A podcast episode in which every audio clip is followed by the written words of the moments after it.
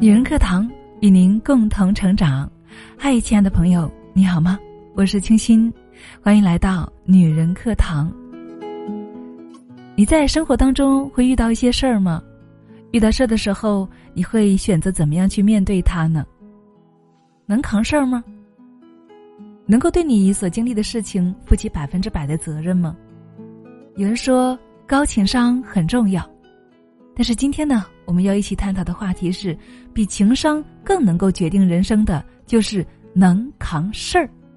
一起来聆听，来自于作者张小桃的这篇文章。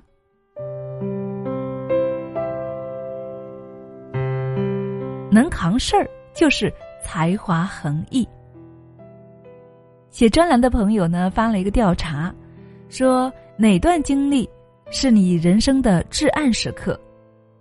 朋友圈众说纷纭，和初恋男友分手时哭了一个月，被合伙人坑，公司濒临倒闭，失业那年母亲生病入院，到处借钱。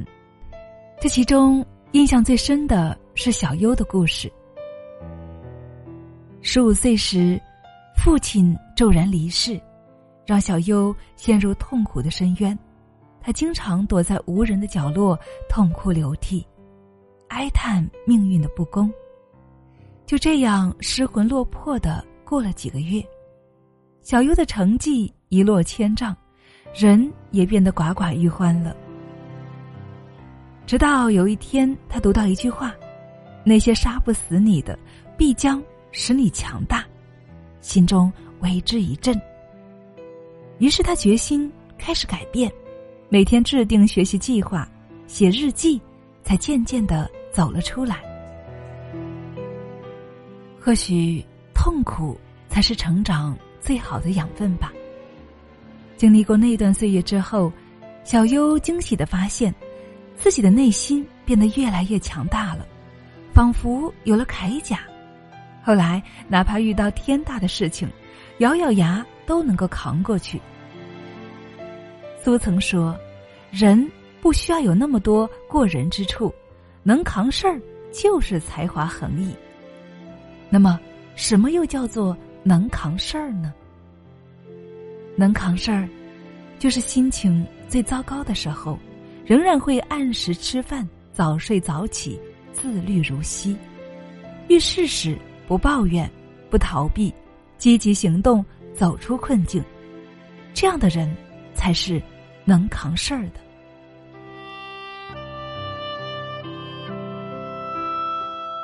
作家刘同曾经写过一个故事，他的表弟毕业后换了几份工作，后面来到一家电台当主播。可是表弟经常抱怨，当主播不仅要自己做节目，还要去谈业务，他最不擅长谈判了，想辞职。刘同感慨道：“周围但凡能够在自己领域做得风生水起的人，无一不是能够扛事儿的。”曾看过一个视频。深夜昏黄的灯光下，一位女实习生正在加班做一份重要的 PPT。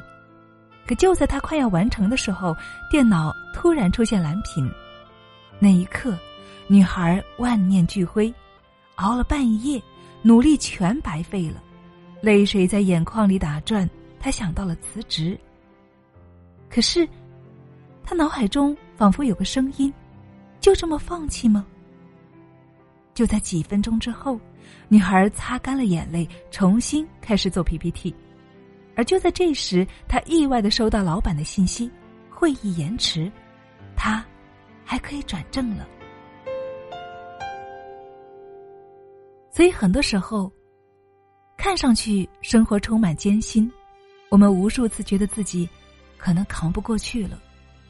可是，只要再多坚持一下，惊喜。或许就在下一秒，命运之神从来都只肯垂青那些坚韧的灵魂。不扛事儿，注定人生会充满坎坷；而熬过去，人生才会柳暗花明。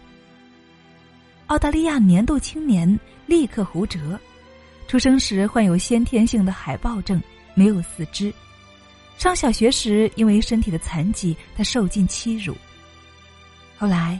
在家人和朋友们的帮助之下，他凭着非凡的毅力获得双学位，还学会冲浪、踢足球，成为全球励志演讲家。他在自传《人生不设限》中提到，自己没有健全的身躯，没有过人的情商，完全依靠耐力和信念扛过那些漫长的黑夜。心理学家研究发现，同等聪明和适应力的人当中，遇到困难，有些人能够坚持到底，有些人呢却停滞不前。其根本原因就在于前者更能够扛事儿，他们能够经受住磨难的考验，不断的突破自己。有人说，情商是通往成功人生的基石，可是，比情商更能够决定人生的是能够扛事儿。它决定了我们在荆棘丛生的道路上能够走多远，人生的境界有多宽。在心理学中，能扛事儿被称作逆商，而高逆商是能够扛事儿的关键。何谓逆商呢？它是美国职业培训师保罗斯托茨提出来的，指人们面对挫折时摆脱困境的能力。保罗在《逆商》这本书中指出。逆商由四个维度构成，他们共同决定人的逆商指数。第一，掌控感。掌控感是指我们觉得自己对不利于事件的掌控有多少。掌控感不仅会影响自主能力，也会影响逆商的其他维度。逆商高的人掌控感更强，面对困境，他们会制定策略，采取有效的行动。比如两个人同时被公司裁员，逆商低的人会沉溺于痛苦之中，高逆商的人呢会四处投简历，跟同行去交流，去努力的寻找机会，哪怕环境再不利，高逆商的人总会找到可掌控的局面，从而逐步的缓解危机。第二，担当力。知乎上有个提问：怎样成为一个有担当的男人？有条高赞回答。面对问题，承担之，解决之，担当力是逆商高低的重要指标。高逆商者愿意主动承担责任，善于总结经验教训，努力的走出困境。第三，影响度。当陷入困境时，低逆商者习惯将负面影响扩大蔓延。比如被主管批评了，他们会一直恐慌和愤怒，导致工作出错等各种突发状况。越是把坏事儿看得过于严重，内心就难以平静和专注，更大的损失也会接踵而来。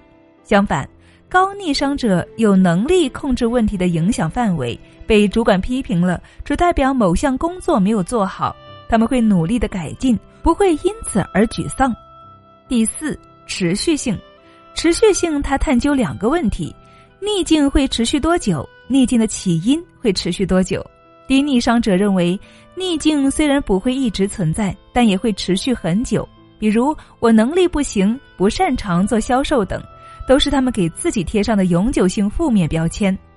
然而，高逆商者始终认为，逆境只是暂时的，持续努力就能够走出困境。他们拥有成长型思维，不会轻言放弃。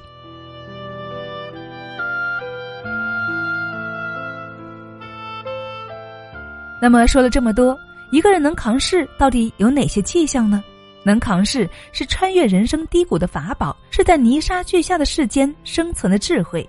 如何提高逆商，做一个能扛事儿的人呢？不妨做到以下几点：第一，停止抱怨，转换心态。美剧《我们这一天》当中，杰克的妻子早产，三胞胎中有个宝宝没能保住，这让他痛苦万分。这时，妇产科的老医生跟杰克讲述了自己的故事。很多年前，他的孩子在医院夭折了，老医生并没有怨天尤人，而是选择来妇产科工作，努力挽救更多孩子的生命。杰克深受影响，他把一名被遗弃的黑人小宝宝带回家，将其培养成才。心理学家芭芭拉曾说：“积极情绪是抗压能力的种子。”当深陷困境时，我们要停止抱怨，要多接触正能量的人和事物，这样可以转换心态，走出阴霾。第二，学会忍耐，提升自我。有位年轻人在一家大公司做设计，工作干得很好，可在他刚进公司时，曾得罪了人事经理。每次开会，他都会被经理批得狗血淋头，他想一走了之。一位长辈就劝他要学会忍耐，不断学习，提升自我。后来他留了下来，并以漂亮的业绩赢得了领导的认可。很快，他就超越经理，成为公司的创意总监。有耐力的人能够扛住任何环境的压力，他们就像洒落在石缝中的种子，会努力吸收阳光雨露，为生命的绽放积蓄能量。第三。心存希望，积极行动。美国哲学家罗素曾说：“希望是坚韧的拐杖，携带它，人可以登上永恒之旅，在最贫瘠的沙漠中，也可以开出神奇的玫瑰。”电影《肖申克的救赎》中，银行家安迪因一桩冤案被判无期徒刑，他花了二十七年的时间，用一把小锤子凿穿了牢房的墙壁。并从污浊的管道中逃出监狱，创造了惊天奇迹。无论处境多么艰难，我们都要心怀希望，踏实行动，这样才能够获得新生。第四，应对无常，培养反脆弱的能力。美国作家纳西姆·塔勒布在《反脆弱》一书中说：“脆弱的对立面叫做反脆弱，它超越了复原力或强韧性。”能够应对未知的事情，我们可以通过很多途径，比如增强自身的实力、多手准备、合理安排时间、资源和精力等等，以提高反脆弱的能力。这样，即使身处逆境，我们也能够做到保全自我，还会变得更有力量。人的一生不可能风平浪静，总会遇到挫折或打击，但是不必恐惧和惊慌。就像李白诗中所作：“长风破浪会有时，直挂云帆济沧海。”所以，亲爱的们，我们要做的就是调整心态，积极行动，磨练心性。这个过程虽然充满艰辛，但是孕育出的果实也一定是醇香而甜美的。我们一定要相信，成功的人大多有一段痛苦难熬的岁月，这段低谷时光。犹如春天到来前的最后一场暴雪，只要我们扛过去了，一切都会风光无限。所以，能扛事儿才是你我最了不起的才华。与你一起共勉，加油！我是清新，这里是女人课堂，感谢你的聆听与陪伴。更多精彩，欢迎关注我们的微信公众号“女人课堂”。下期见。